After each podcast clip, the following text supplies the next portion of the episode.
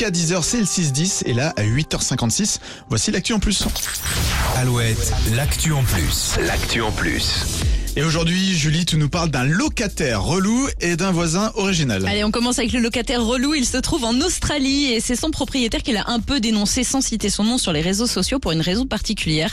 Le locataire paye son loyer hebdomadaire dans les temps, mais avec un centime de moins. C'est-à-dire qu'au lieu de payer 1200 dollars, il paye 1199 dollars et 99 centimes, ce qui a le don d'agacer le proprio. Bah ouais. Alors pas pour le manque à gagner, mais seulement pour le principe. Apparemment, le locataire est très procédurier et a rappelé au bailleur que la loi australienne interdit d'arrondir les loyers et lui a demandé en plus de ne plus le contacter. Grosse ambiance. Euh, L'ambiance a été meilleure dans un village de Normandie, à Vauville. C'est là-bas que Michel Sardou et sa femme ont vécu discrètement pendant 15 ans. Ils viennent juste de vendre leur manoir. Les habitants regrettent un petit peu leur départ et surtout celui de leur perroquet, le perroquet de Michel Sardou et sa femme.